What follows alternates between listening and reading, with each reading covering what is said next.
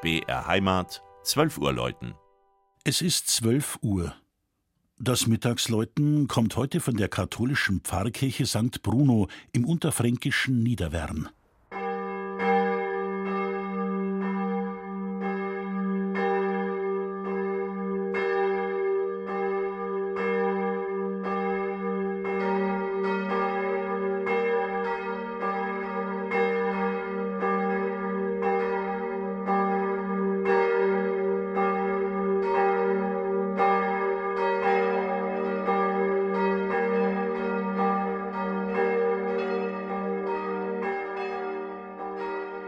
Im Nordwesten des Schweinfurter Beckens liegt Niederwern mit über 8000 Einwohnern die zweitgrößte Landkreisgemeinde.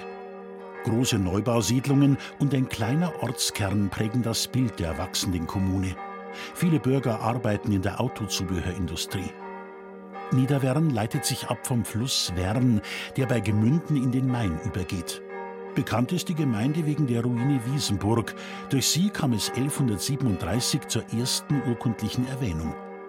Der Turm der Pfarrkirche St. Bruno auf einer Anhöhe ragt gut sichtbar ins Werntal hinaus.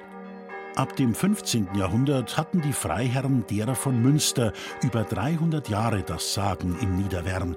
Und weil dieser Adel protestantisch war, galt dies zwingend für alle Seelen im Ort. Ende des 16. Jahrhunderts gründete sich zudem eine jüdische Gemeinde mit eigener Synagoge. Erst sehr spät, um 1800, fanden auch wieder Katholiken den Weg an die Wern.